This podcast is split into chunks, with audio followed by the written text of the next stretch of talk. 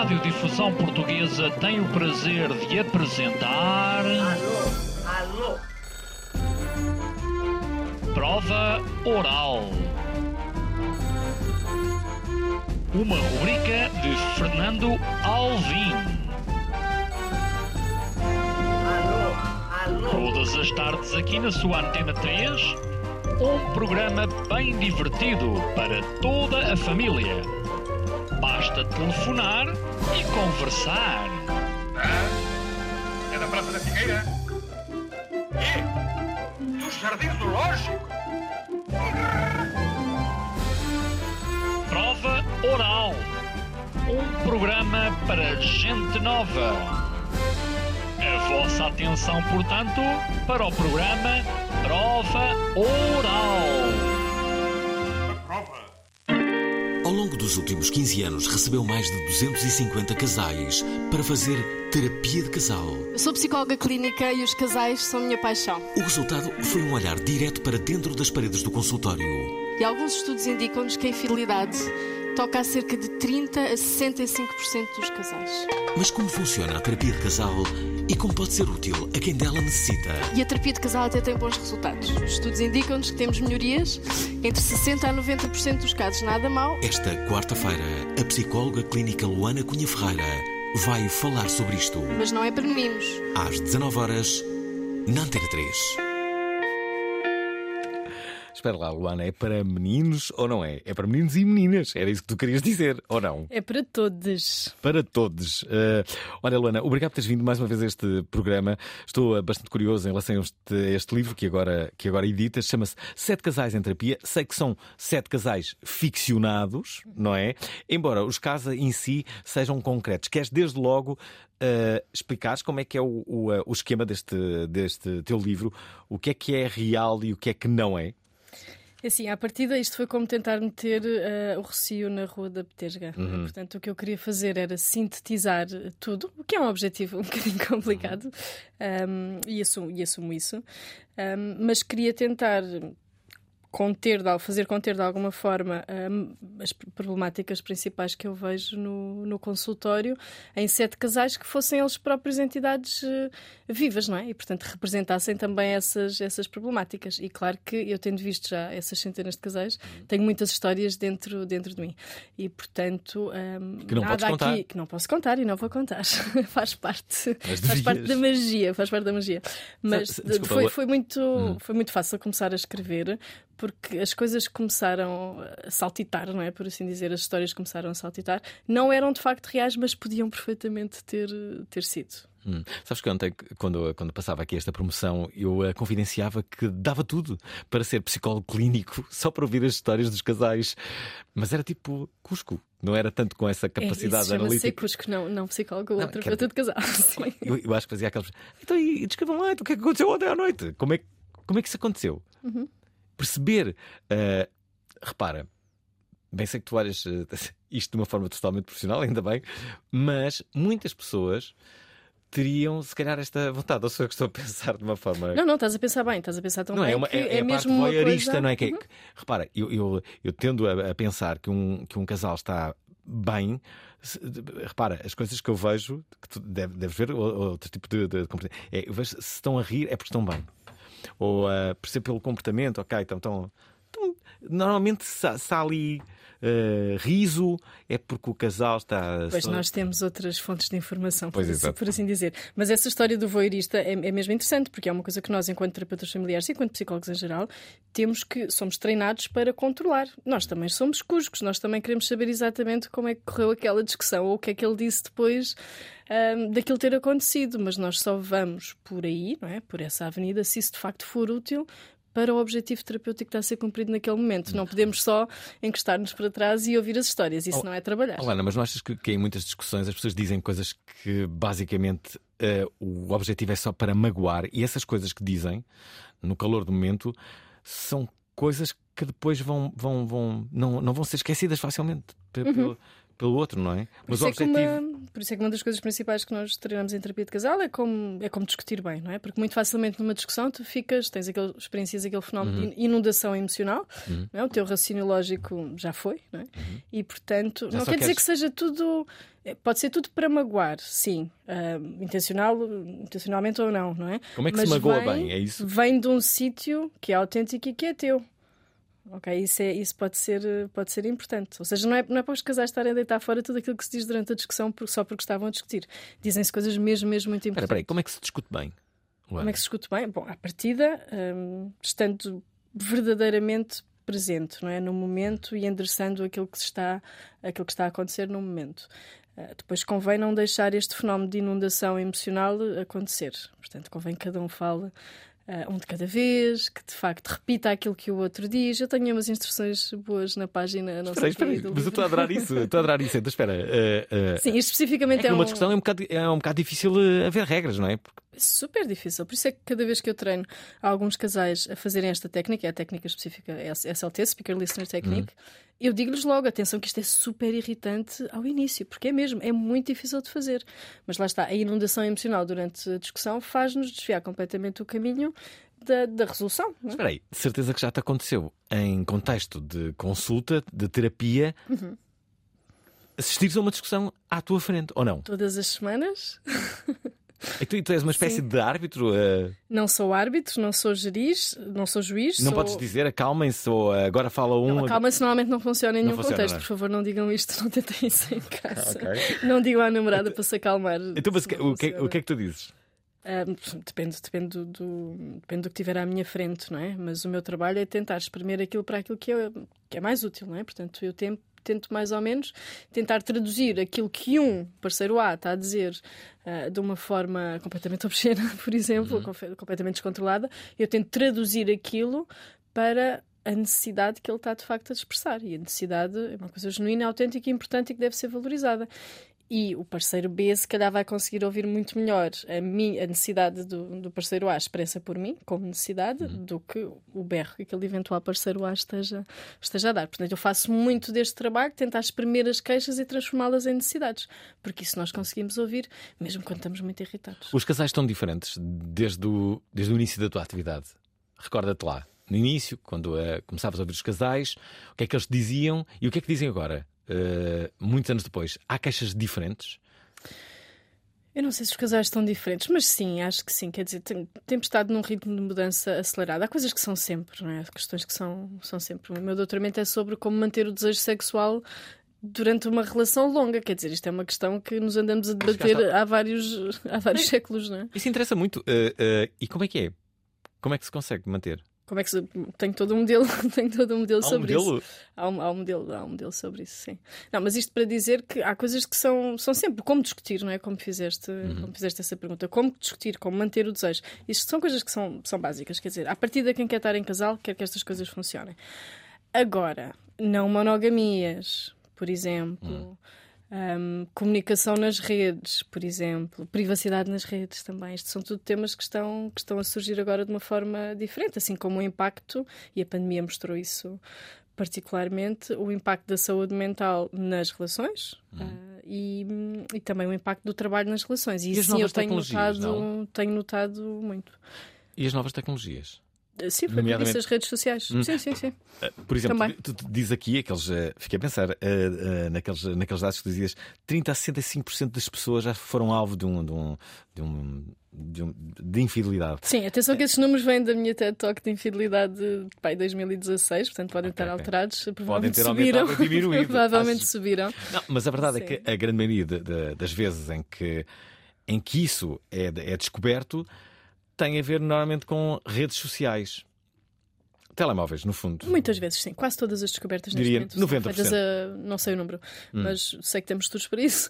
Mas... Portanto, o telemóvel está no centro da ação. Tá, o telemóvel tá, ou o tem de computador. estar, tem de estar. Aliás, porque é extraordinariamente acessível, não é? E é muito tentador.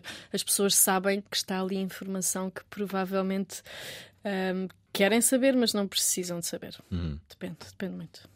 Mas sim, eu acho que os casais estão a mudar, acho que há cada vez mais escolhas. Acho que esta ideia do casal para sempre também, quer dizer, muito rapidamente, desde que eu comecei a trabalhar, não é? Eh, isto Já não há casais para sempre? Eu acho que as pessoas já não têm tanto essa expectativa, não quer dizer que não haja, quer dizer, as pessoas Já vão- fazem, já vão compram para- os sonhos que quiserem, não é? Mas eh, acho que já não é assim tão premente, já não é assim tão uniforme, para assim há uma frase do Woody Allen que, que eu citava sempre, que ele, Não adoro. ele, mas- ele, ele- ele dizia: infeliz daquele que se casar sem pensar que é para sempre. Uhum. Achas que agora podemos estar a casar percebendo que não é para sempre? E que, que- é o mais certo? Para já, eh, o Woody Allen, eu. Quer dizer, eu não Tens aconselho as pessoas a, a seguirem conselhos do Woody Allen em geral, eh, apesar dos filmes. Ah, mas não, eu acho que isso é de facto uma péssima ideia as pessoas casarem-se a achar que, é, achar que é para sempre. Porque aí vão tomar uma data de questões como. Como, hum, como espontâneas, como não têm que fazer nada para que elas aconteçam. Vão, vão dizer aqueles disparates do género: quando for com a minha alma e gêmea, nós vamos comunicar sem problema nenhum. Quando ah, ele for a pessoa certa para mim, o desejo sexual nunca vai, nunca vai acabar.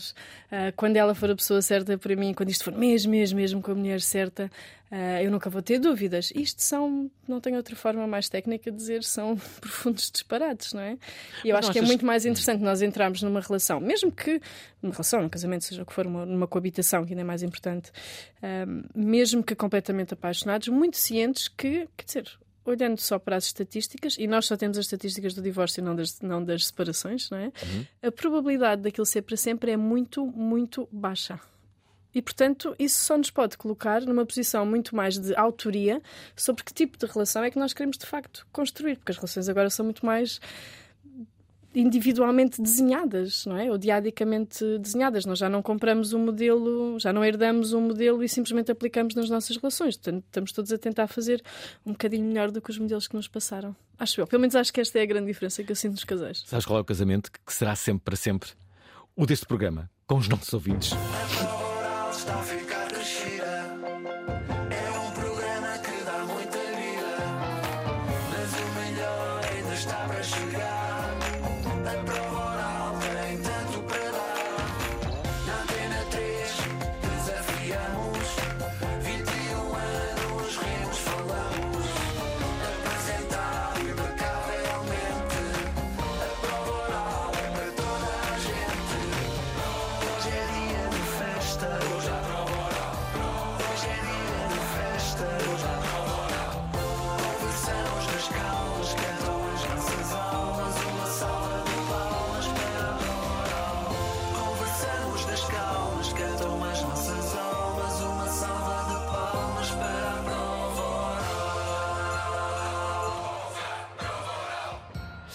Prova Oral, bem-vindos a mais um programa. Hoje, obviamente, que os casais estão no centro da discussão, por isso que queremos é casais. Casais para darem a sua opinião. Não estamos aqui a fazer recrutamento, isto não é o Tinder. Liga-nos, deixem mensagens através do WhatsApp 960386272.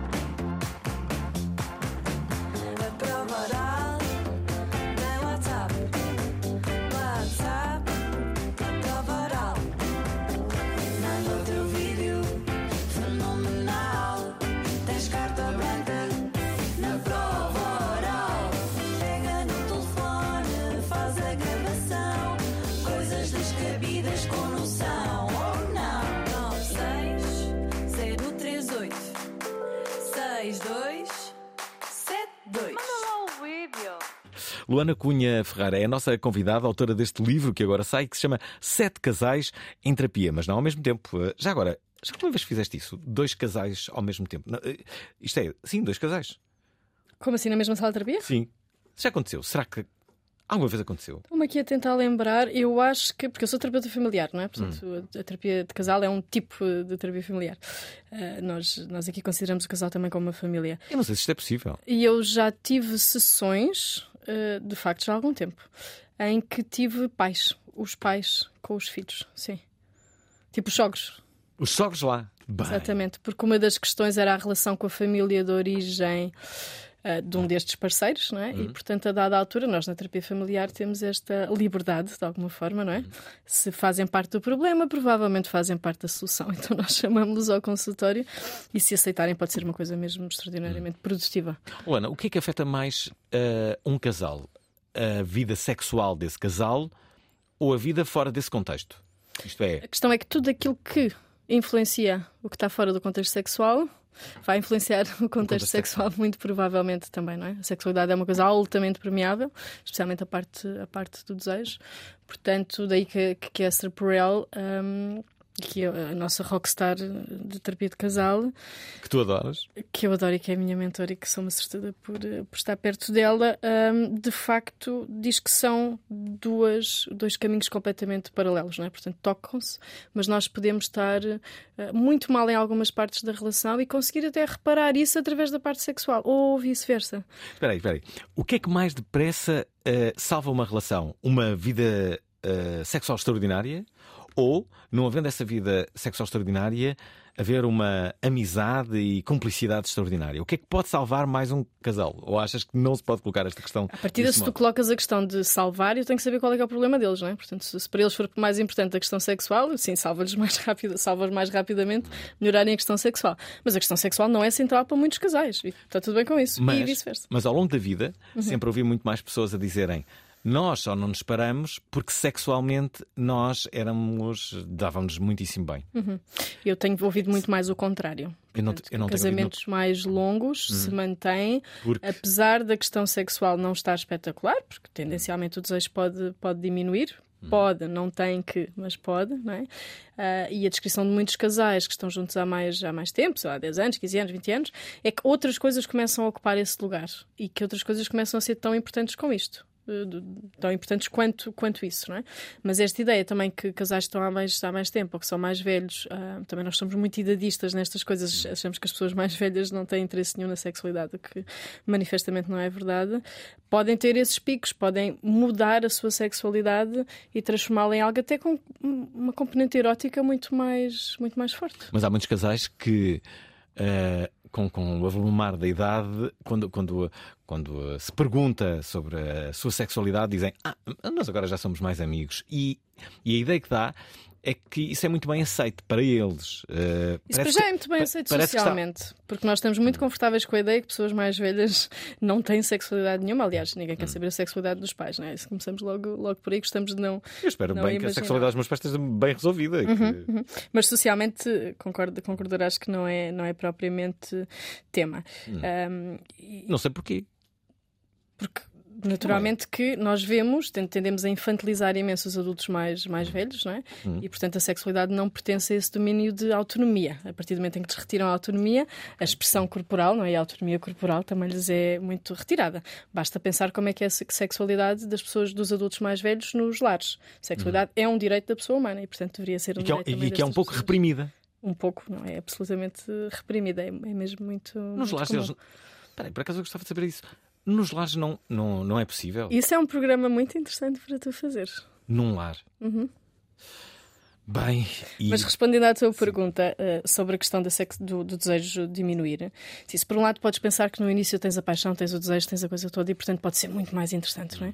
Ao mesmo tempo, à medida que uma relação se vai desenvolvendo, à partida, se tudo correr bem, vais tendo também mais confiança e isso pode deixar fazer coisas até sexualmente ou em termos eróticos muito mais interessantes que se calhar não conseguirias fazer, fazer no início. E muitos casais que ficam bem eh, durante, durante mais tempo, não é? que ficam, que ficam décadas juntos, reportam-se a isto, que o desejo já não é uma coisa, que, que o erotismo já não é uma coisa tão rápida, tão imediata como era, que já tem algum investimento, algum trabalho, alguma estratégia, mas que em termos de satisfação, ok, não desejo, mas de satisfação sexual, estão agora muito melhor. Portanto, há assim, uns, há assim umas trocas, uns trade-offs, perde-se num lado, ganha-se ganha no outro, mas a maioria desta gente efetivamente separa-se. Hum. Bom, entretanto, eh, eh, amanhã temos uma missão muito especial. Como é o dia a dia de uma vida na prisão? Viver dentro de uma cela acho que é, é horrível. Em que se pensa e como se pensa durante o tempo em que ali estamos? Eu sei que cometi um erro e, e tenho a consciência disso. E pronto, e quero, ou seja, pagar esse erro que cometi à sociedade. O que é ser preso em Portugal? A gente às 7 da manhã levanta-se e às 7 da tarde vai para a cela. Numa emissão especial, a prova oral vai dentro do estabelecimento prisional da Guarda. Quinta-feira, às 19 horas, na Antena 3. Emissão muito especial esta de amanhã. Vamos estar no estabelecimento prisional uh, uh, da Guarda. Não percam a emissão. acho que é uma emissão mesmo importante. sinto que, que, te interessa este, este assunto, este, este, este contexto, Luana. Porquê? Sim, interessa-me. não sei, as questões da autonomia e liberdade sempre me interessaram. Interessa-me muito o papel das, das prisões, não é? Eu tendo muito a pensar. Um, também na sociedade de uma forma um bocadinho mais estrutural e o que, que papel é que tem esta punição, uhum. que é aquilo que as pessoas estão a fazer na prisão, não é? Estão em contenção social, estão de facto a ser punidas, mas não há grande trabalho de, de intervenção, de intervenção primeiro, uhum. antes de ser de integração, não é? E portanto, sempre questionei, mesmo antes de saber um bocadinho mais tecnicamente sobre isto, sempre questionei sobre o que é que é isto? Nós pomos as pessoas afastadas durante, durante uma, data de tempo e, uma data de tempo e que papel social é que de facto isto está a cumprir, não é? Portanto, estamos a resolver problemas ou estamos a multiplicar os nossos problemas e, sobretudo, um, a controlar um segmento da população que tende a ser muito mais vulnerável, não é? Se nós formos a ver o nível socioeconómico uh, ou até a identidade racial das pessoas que estão, que estão detidas, temos resultados muito, muito interessantes. Hum. Isso... E, e, e, como é que. Sim, eu também tenho bastante curiosidade. Amanhã, uhum. uh, possivelmente, saberemos muito dessas coisas. Aliás, os ouvintes da Provaral estão, estão convidados desde já hoje a participarem. Uh, depois, no final do programa, podem enviar mensagens, porque nós não podemos ter internet no, no, no estabelecimento uh, prisional. Portanto, mas eu posso, eu posso levar as mensagens gravadas e posso, posso emiti-las. Uh, e, a, e a verdade é essa. Um, perceber depois como é que socialmente, depois de cumprir a tua pena, quando sais, como é que tu estás socialmente, não é? Eh, estás seguramente fragilizado. Como é que depois te adaptas eh, de novo? Não deve ser nada fácil. Todos nós passamos uh, uma, uma experiência que nada tem a ver com a experiência da prisão, mas no, no, na pandemia. E nós, que ainda assim tivemos liberdade, menos, é, é, é, certo, mas acho que todos nós notamos que socialmente nós estávamos um pouco diferentes quando, quando, quando saímos outra vez. Sim, sim. Eu, eu, pelo menos notei isso. Sim. A primeira vez que eu fui almoçar com alguém, passar para aí dois ou três meses estar fechado, eu senti que estava diferente. Já não eras a mesma pessoa. Já não era a mesma pessoa. Mas, mas é que as relações compõem a nossa identidade, não é? E para alguém com a minha profissão, terapeuta familiar, portanto, psicólogo muito focado, psicóloga muito focada nas relações. Uhum pensar de que forma é que nós retiramos um ser humano completamente da sua ilha relacional e a colocamos noutra completamente diferente, sem critério, porque ele vai para junto de pessoas que não têm um outro critério eh, para estar, para estar ali em termos relacionais, não é?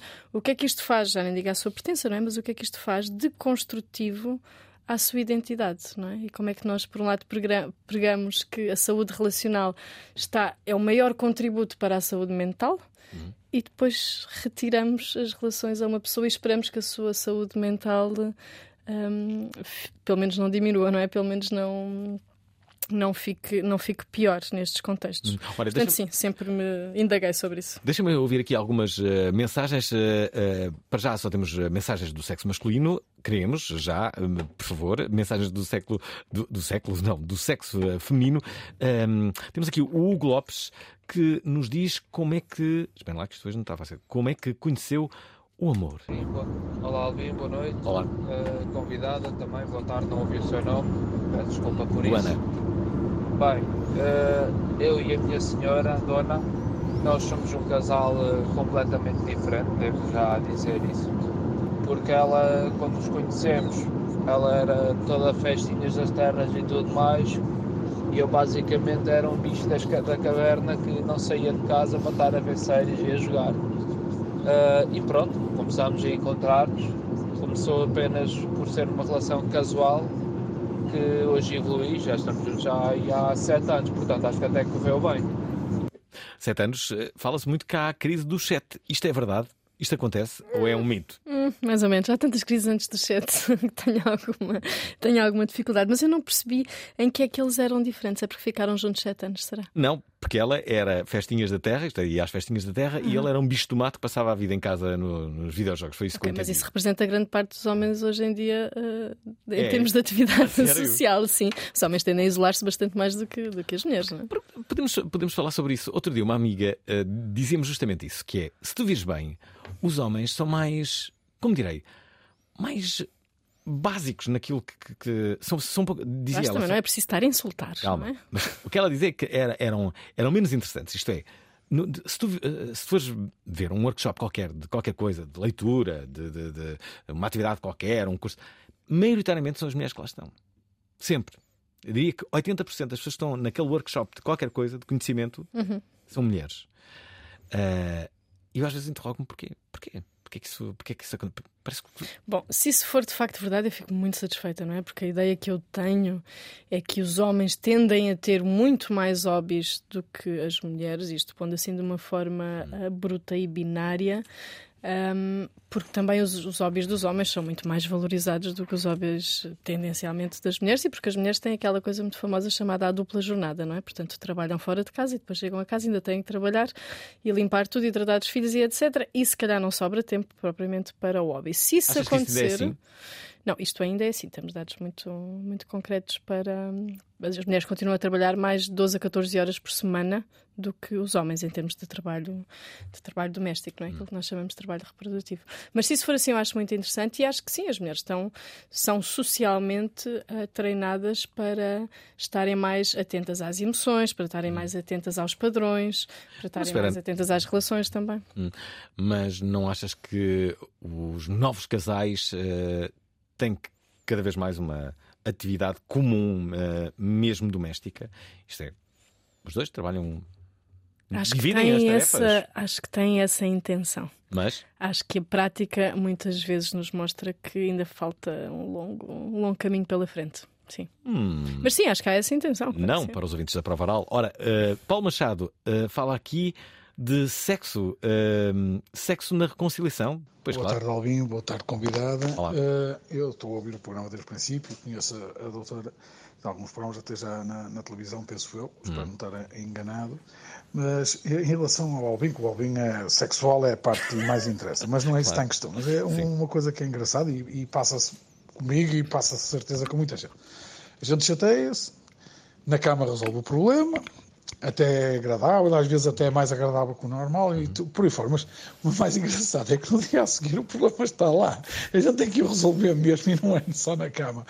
Mas, mas a gente acaba às às vezes resolver o problema muito mais aliviado e muito mais, eh, de outra forma, mais simpático. Mas, mas a verdade é que o problema vai continuar. A gente é que tem a mania que na cama resolve e não é verdade. Continuação, boa tarde. Isto é muito interessante, não é? Porque de facto, quando discutimos, hum, temos a ideia que estamos ali a lidar com o inimigo, não é? E, de facto, resolver um problema com o inimigo é muito chato e é muito difícil e precisamos de árbitros e juízes e dessas, e dessas coisas todas. Mas se calhar, quando vamos para a cama com o parceiro ou com a parceira, há ali uma conexão emocional bastante, bastante mais elevada, para além do prazer, evidentemente, não é? E portanto, se calhar, durante momentos até o vemos ou a vemos como ela verdadeiramente é e não como o inimigo. E portanto isso torna-se um bocadinho mais fácil de resolver o problema. Portanto, Desculpa acho lá, que é uma boa ideia. Será que há um sex coach de casais? Há muitos. Há coaches para tudo e mais alguma Isto é, coisa. alguém que está lá no quarto e diz: Então vá, vamos lá, está tudo mal, estão a fazer tudo mal. Eu ainda não fiz isso nem vou fazer. É claro. Só para prevenir a próxima mal. pergunta. Eu vou mostrar como é que isto vai. Será que existe? Há certeza que deve existir isto. Não faz parte do meu domínio técnico. Não é? Não. Bom, vamos ter que inventar aqui um departamento em que isto vai começar a acontecer. Pode ser mais uma das tuas profissões imaginárias. Ah, sim. Ou desejadas. Ai, que sonho. Bom, ah, onde é que nós estávamos, Luana? Estávamos no teu livro. Ah, outra vez, dignidade. Dignidade deste programa. Ah, Sete casais em terapia de Luana Cunha Ferreira, que acaba de, de, de chegar ao mercado. Aliás, tu vais fazer uma apresentação este domingo. Às 17 horas, na FNAC de Santa Catarina. Portanto, estão todos eh, convidados a aparecerem, conhecerem assim ao vivo a Luana. Bom, ehm, dizer que cada capítulo do teu livro, basicamente o teu livro está dividido em quatro partes, não é? Cada capítulo está dividido Cada em quatro capítulo. partes. Sim. No- no- na primeira parte são as temáticas, eh, as monogamias, os, eh, os desejos sexuais, cá está. Ehm, no- no- na, na segunda, a história do- do- de cada casal. E eu aqui gostava que, que pudesses contar. Bem, isto é ficcional, ninguém sabe, não é? Podes contar. É ficcional, sim. Ainda o, que é, que- o que é que pode acontecer, não é? Que é que pode acontecer num casal? Perguntaram-me no outro dia se este livro era ficcional ou não ficcional e eu não consegui responder porque de facto 50% eh, não é ficcional, porque é uma parte técnica, não é? Eu falo das problemáticas, falo de desigualdade, de ansiedade, de depressão, de masculinidade, de racismo, uma data de problemáticas muito, muito reais e depois a outra parte é, é ficcional, não é? Mas posso dar aqui alguns exemplos. Eu tenho casais preferidos nestes, neste chat, tenho, tenho alguns é? casais que, que gostei especialmente de escrever e de os ver, eh, e de os ver ao vivo. Ah, eu acho que se calhar o meu preferido é a Anitta e Alex. É um casal ah, não binário, entre uma mulher cis ah, e uma pessoa trans.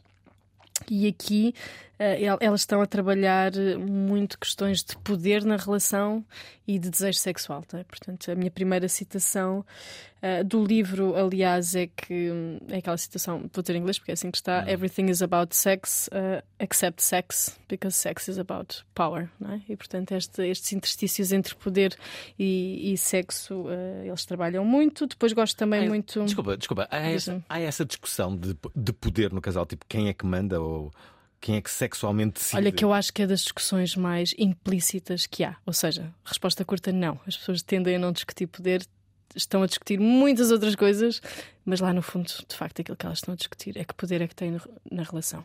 Que necessidades é que importam mais? Que tempo é que é mais valorizado ou melhor pago? é? Ah, quem é que depois da discussão tende a ganhar sempre? Por aí. Não achas que são sempre as mulheres a decidirem Não, a nível sexual? Não. A ideia que eu tenho é essa. A decidir o quê? Se, se- se- sim, se vai acontecer. Não, há aquela ideia mais, mais romântica. Isto, se estivermos a falar de relações entre pessoas de género diferentes, não é? Que, é- que é só uma parte. Sim. Ah, mas sim, há aquela ideia mais romântica do homem como o grande perseguidor e, portanto, ela é que tem a chave para, para a porta dos afetos, por assim dizer, que obviamente é Não tem que ser a grande sexualidade. perseguidor, Sim, mas eh, eu acho que já não estamos muito bem, muito bem aí. Hum. Então, pronto, ok. Falamos aqui do teu casal eh, favorito.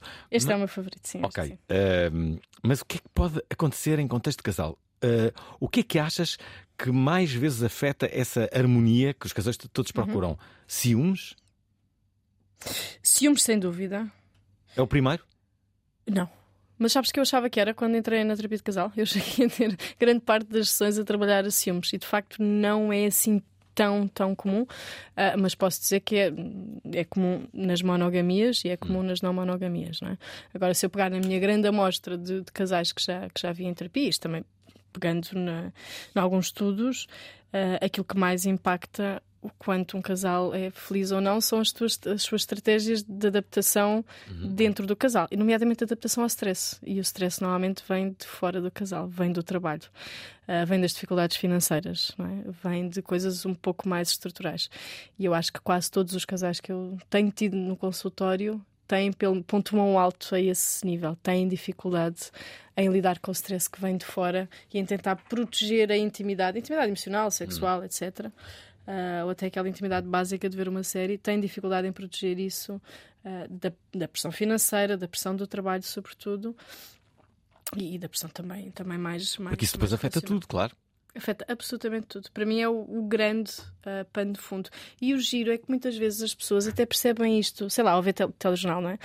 Ah, percebem que há uma crise e, portanto, naturalmente vão sentir impacto e etc. Mas quando chegam, ahm, quando começam a refletir sobre a própria vida, não pensam nisso. Portanto, sentem que elas é que são culpadas, elas é que não sabem, não são motivadas o suficiente, ah, elas é que não trabalham o suficiente. É sempre, estão sempre a individualizar questões que são absolutamente estruturais. É impossível um casal viver bem, não é impossível, não é? Ah, Mas é muito, muito difícil um casal viver bem ahm, com péssimas condições de habitação, com uma saúde financeira péssima, com uma saúde física também e mental ah, degradada. É, é absolutamente necessário que essas coisas sejam vistas dentro do casal como relevantes. Um casal não é só não saber. Por exemplo, discutir. imagina, imagina isso. Um- um- uma das pessoas do casal perde, perde o emprego, fica sem emprego, de repente. Uhum. Isso pode afetar, ah, por exemplo, a parte sexual. Isso vai afetar tudo na relação. Esse, é, esse exemplo que tu deste é um dos clássicos da terapia familiar, não é? Nós estamos sempre muito focados nas transições. Podia ser terapeuta se quisesse. Sim, é mais Não. uma das tuas profissões imaginárias. Sim, claro que Sim. sim.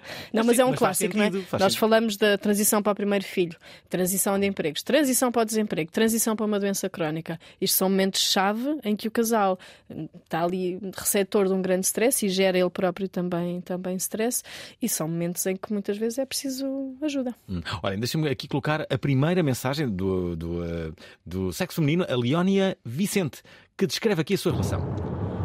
Olá, boa tarde. Olá. Eu e o meu companheiro estamos juntos há 20 anos, eh, estamos à espera do nosso terceiro filho e nesta fase, até por uma questão hormonal, temos uma vida sexual bastante ativa, quase diária.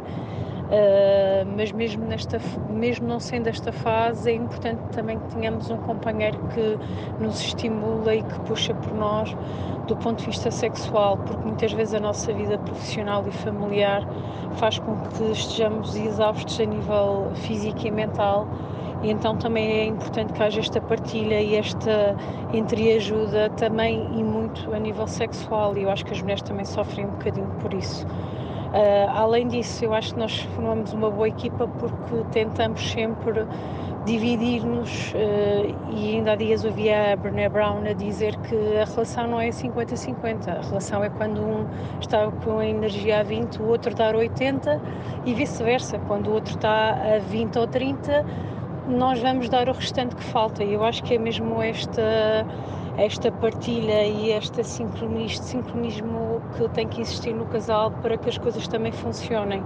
Porque eu também acho que hoje em dia, com a vida profissional tão agitada, é normal que as pessoas também estejam com níveis de stress uh, emocional e físico bastante elevados e isso vai se repercutir na, na parte sexual e na vida familiar e nas discussões e com a pouca paciência às vezes que existe até para comunicar melhor com o outro. Hum, Deixa-me só dizer que estamos a receber muitas mensagens sobre desejo. Uma delas é do David. Olá, Alvin. Olá, Olá. convidado. Desde já, muitos parabéns. Excelente programa.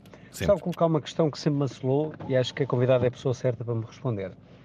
Eh, tradicionalmente, o desejo em grande parte dos das relações tende a diminuir naturalmente.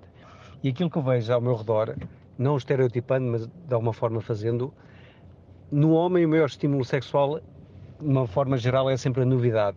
Portanto, aquela fase da- e a intensidade quando se começa uma relação da paixão é sempre o maior estímulo para a mulher. Para o homem, perdão. Enquanto que para a mulher é precisamente o oposto.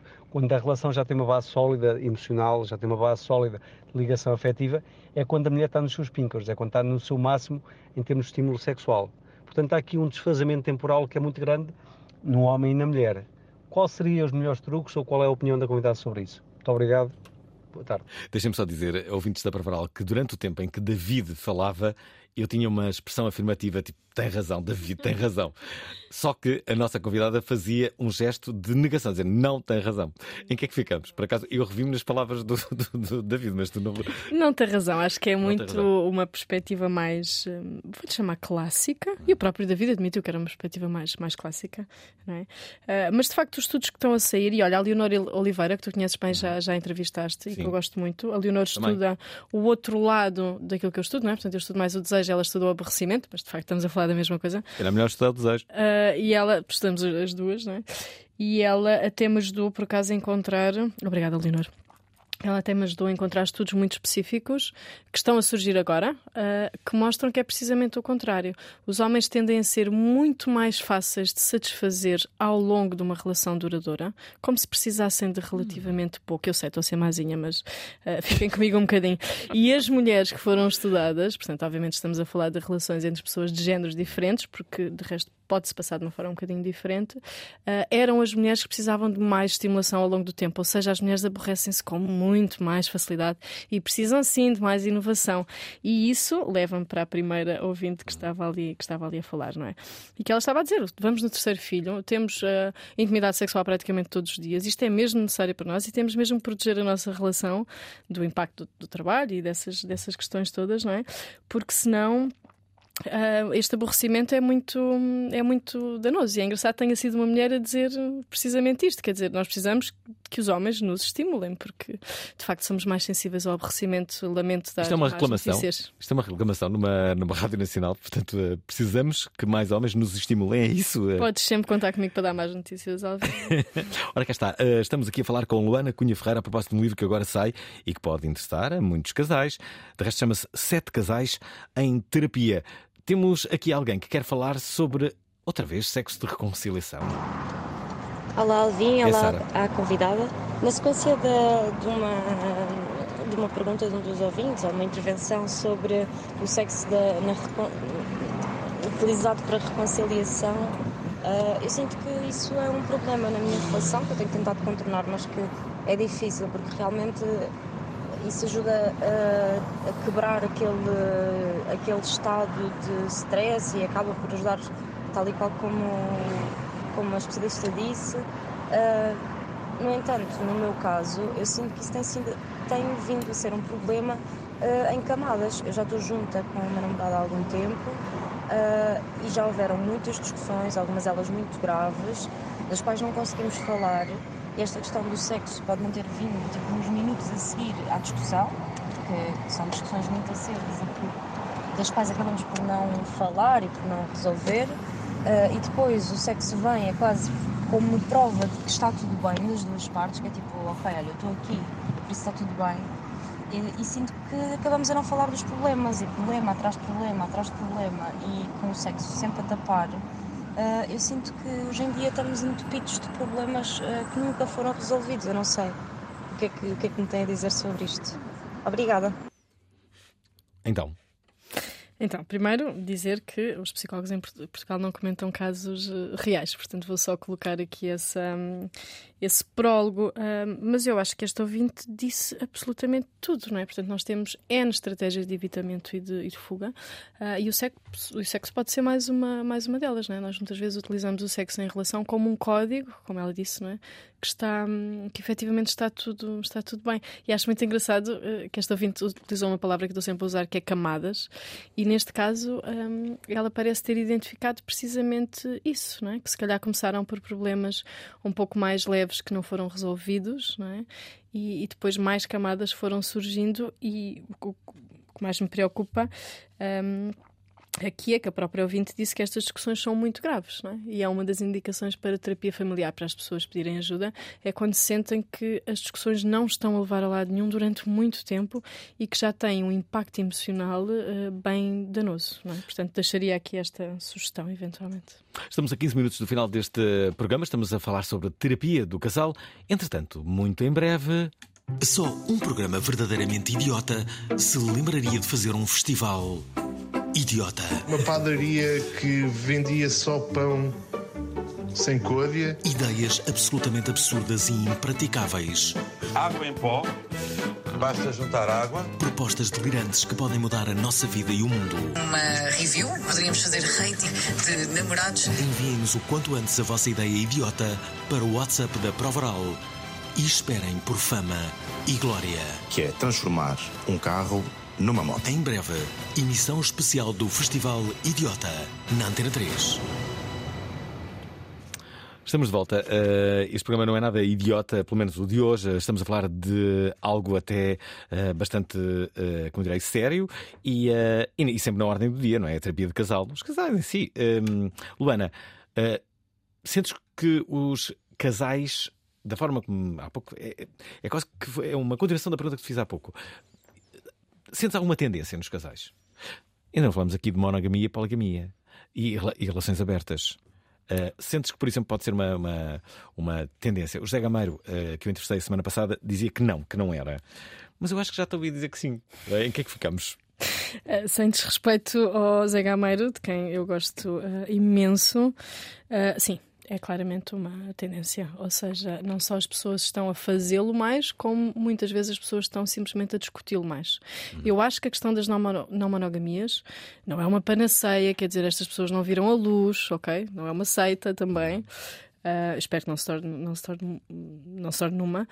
Um, efetivamente, tem ótimas ideias, estou sempre a dizer isto, para a monogamia, não é? Portanto, as pessoas tendencialmente monogâmicas, que existem, pessoas tendencialmente monogâmicas, de facto, uh, Então não são a maioria?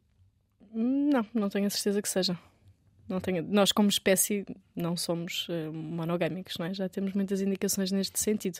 Aquilo que fazemos é culturalmente instaurar a monogamia e a maioria de nós cresce numa sociedade em que não tem propriamente escolha, ou parece que não temos escolha. Não é? Isto é, nós nascemos não monogâmicos, mas tornamos-nos monogâmicos por, por imposição social, é isso? Ou forçamos-nos a, não é? Nem sequer sei se nós sabemos a diferença. Isto é uma discussão mais, mais larga, não é? Mas fala-se muitas vezes da, da, da, monogamia mandatada, não é? Portanto, tu, nem, tu cresces e nem sequer te questionas se podes ser não monogâmico ou não, mas se calhar se és adolescente em 2023, se calhar já começas a questionar, ah, para lá, que eu se calhar tenho uma escolha, não é? A maioria de nós, se calhar, cresceu sem perceber sequer que havia, que havia uma escolha. Portanto, eu acho que isto é uma discussão particularmente interessante uh, para as pessoas monogâmicas. Não para deixarem de ser monogâmicas necessariamente, porque as não monogamias não servem a toda a gente mesmo, mas as não monogamias trazem discussões sobre privacidade, sobre autonomia corporal, sobre limites, sobre ciúme, que eu acho que podem servir, e não sou eu que estou a dizer que digo isto, o Dan Savage também diz isto, uh, que podem servir especialmente a quem queira manter uma monogamia com sucesso durante algum tempo.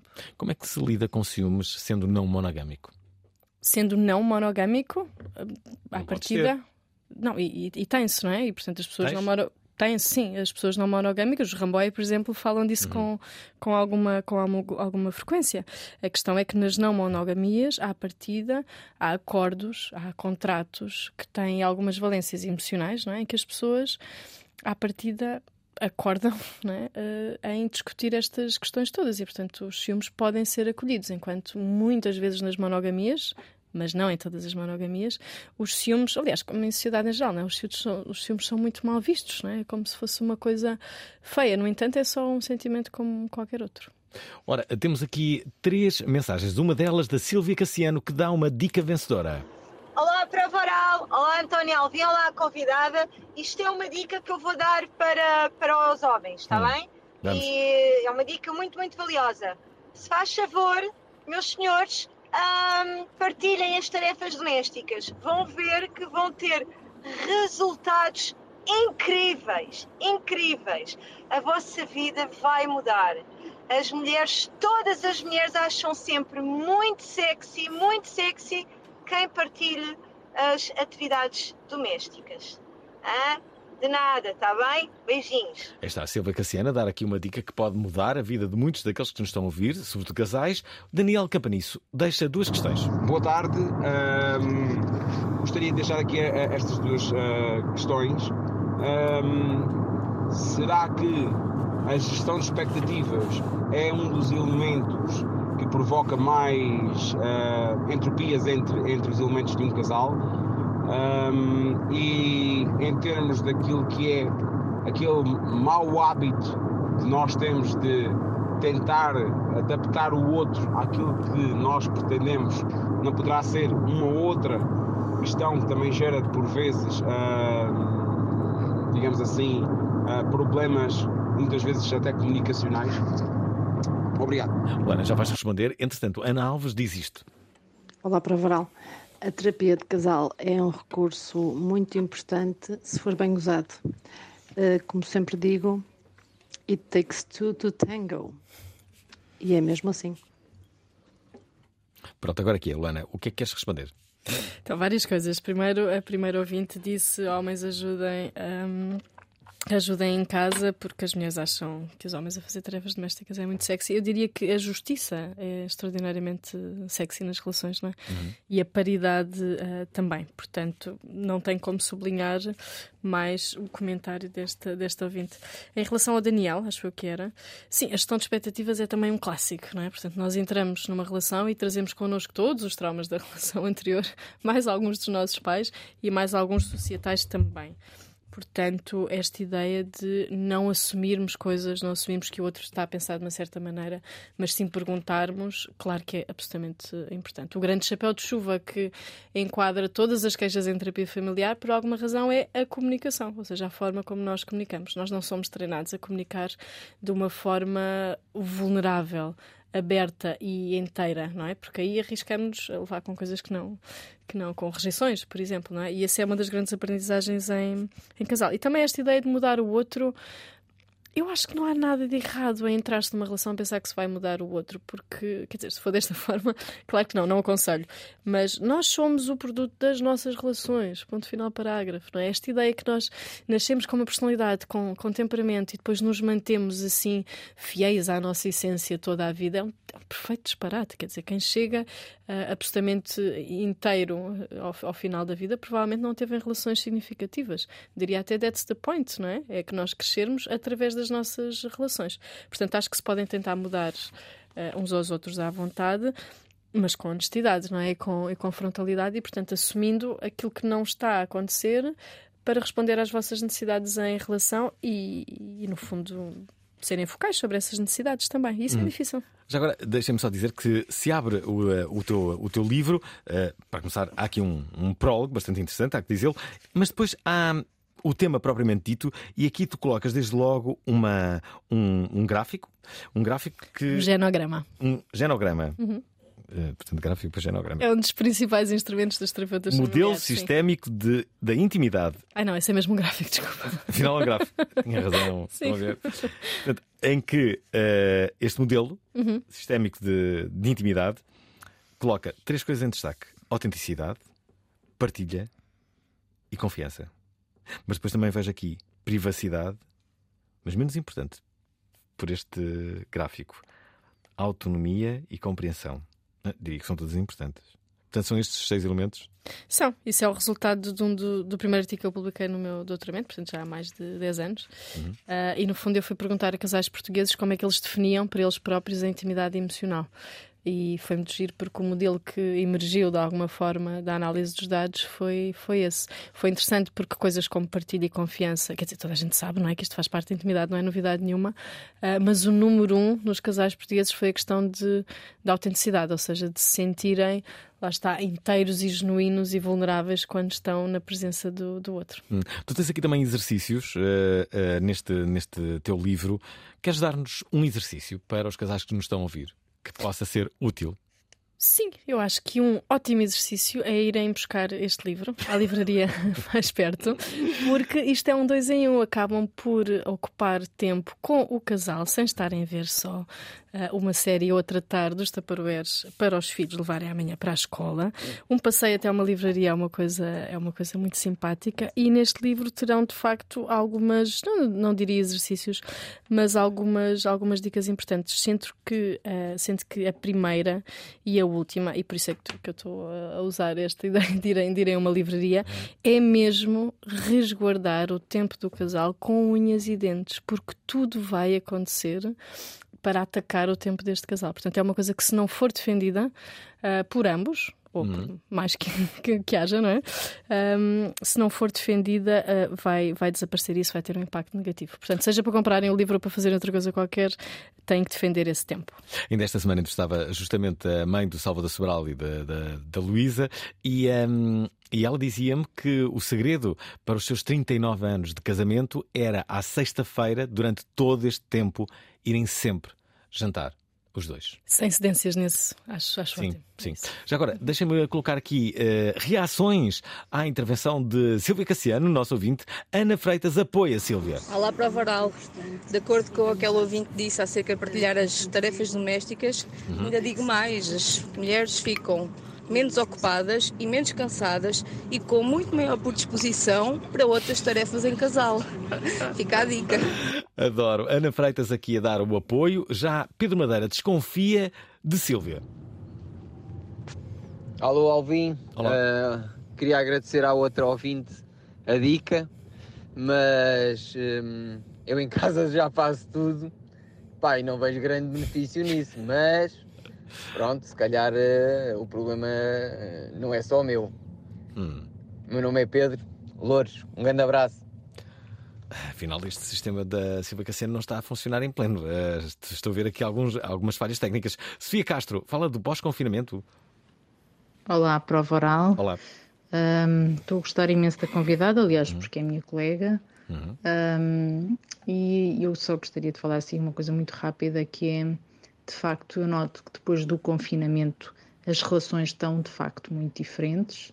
As pessoas estão a um ritmo, como a minha colega estava a dizer, de uma forma desenfreada, a mudar também os relacionamentos, os, os adolescentes também sinto isso.